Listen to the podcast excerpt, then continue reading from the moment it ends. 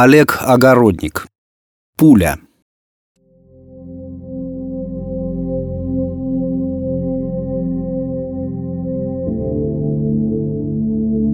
Она медитировала. «Я ураган. Я молниеносная, меня никому не остановить. Все враги меня боятся». Внутри ее стального конусообразного тела значилась цифра 38. Эта цифра была втиснута в нее несколько месяцев назад. С тех пор она неустанно медитировала и готовилась к своему предназначению. Весь треп о том, что это негуманно, она решительно отметала. Когда где-либо заводили разговор об оружии и его вреде, она просто погружалась в свои мысли и представляла свое героическое будущее. В конце концов, ее для этого и произвели на свет, чтобы она несла страх – и будет так, и никак иначе. Щелчок, удар байка, и она отправится в свой единственный, но славный полет, уничтожая врага. Это ее предназначение — сразить противника, и другого она не приемлет. Да, может, кто-то и рожден, чтобы взбивать крема, крутить мясо, вытирать пыль, лепить, рисовать, но только не она. Она — это сплав силы и мощи, и ее должны бояться. Точка. Я мчусь со скоростью света. Меня не остановить. Враг будет повержен. Медитация — славная вещь. Она была с этим согласна. Успокаивает, прочищает мозги, настраивает, развивает воображение. Вот она, подгоняемая энергией пороховых газов, вылетает из ствола и стремительно приближается к врагу. Видит его перекошенное от страха лицо, слышит крики — все бесполезно, она неизбежно достигнет пункта назначения. Она касается своим свинцовым сердечником противника, буквально всверливается в человеческое тело, заставляя его издать последний истошный крик. В предсмертных агониях купается она в крови, довольная тем, что избавила мир от негодяя и исполнила свое предназначение.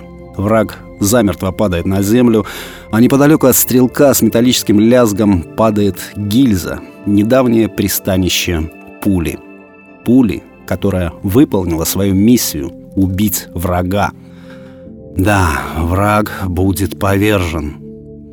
Благодаря медитациям она так ярко и живо все представляет. Скоро она подарит миру лучший выстрел. Главное, чтобы рука стрелка не дрогнула, а она уж не подведет. Даже если тот, кто спустит курок, недостаточно меток, она в цель попадет. Неважно, что это будет. Погоня, перестрелка, военные действия, облава, засада. Она не подведет и сразит врага. Да, я опасная и смертельная. Каждый день она ждет, когда ее вытянут из коробки, вставят в магазин и передернут затвор. Досылатель подтолкнет ее в патронник, и останется только дождаться, когда палец нажмет на спусковой крючок. «Все, тебе конец!» Что? Это оно? Неужели началось? Чья-то рука вытащила пулю. Да, это оно.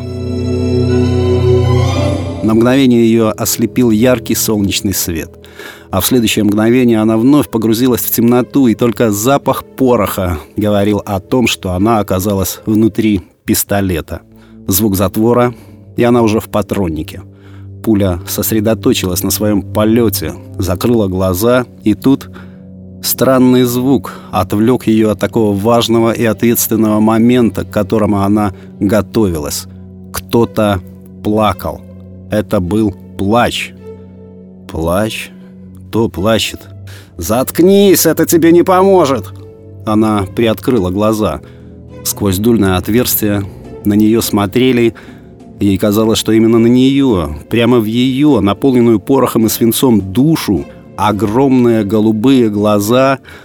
А где враг? Глаза маленького мальчика. Он плакал, и слезы большими огромными каплями падали вниз. «Вытри сопли, щенок, тебе это не поможет, это будет уроком для всех остальных!» Она почувствовала, как боек касается дна ее гильзы, и что-то больно укололо где-то внутри. Через мгновение произойдет выстрел, мальчик упадет, и она будет в этом виновата. Она готовилась ко встрече с жутким врагом, у которого тоже будет оружие в руках, но никак не ждала мальчика с мокрыми от слез глазами. «Нет, нет, остановись!» Но стрелок ее не слышал. Палец опустился на курок. Мальчик инстинктивно поднял руки и закрыл лицо, в которое был направлен пистолет. Нужно что-то делать. Щелчок, курок нажат.